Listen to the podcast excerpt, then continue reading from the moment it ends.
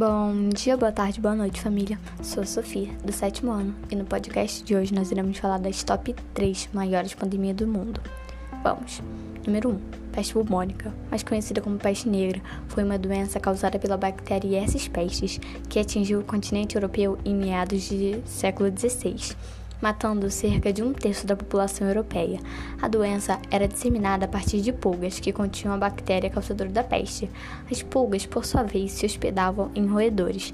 Nas péssimas condições de higiene das cidades medievais, a peste conseguiu se espalhar rapidamente, assim se tornando uma das maiores pandemias do mundo.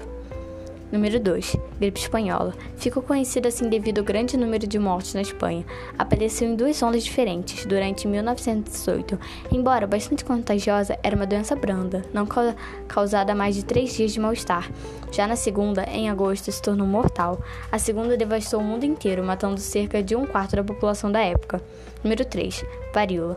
A varíola é uma doença eruptiva contagiosa transmitida por um vírus, que adoece uma vez não pode adoecer novamente. Teve até 500 milhões de mortes. Então foi isso. Espero que tenham gostado. Tchau!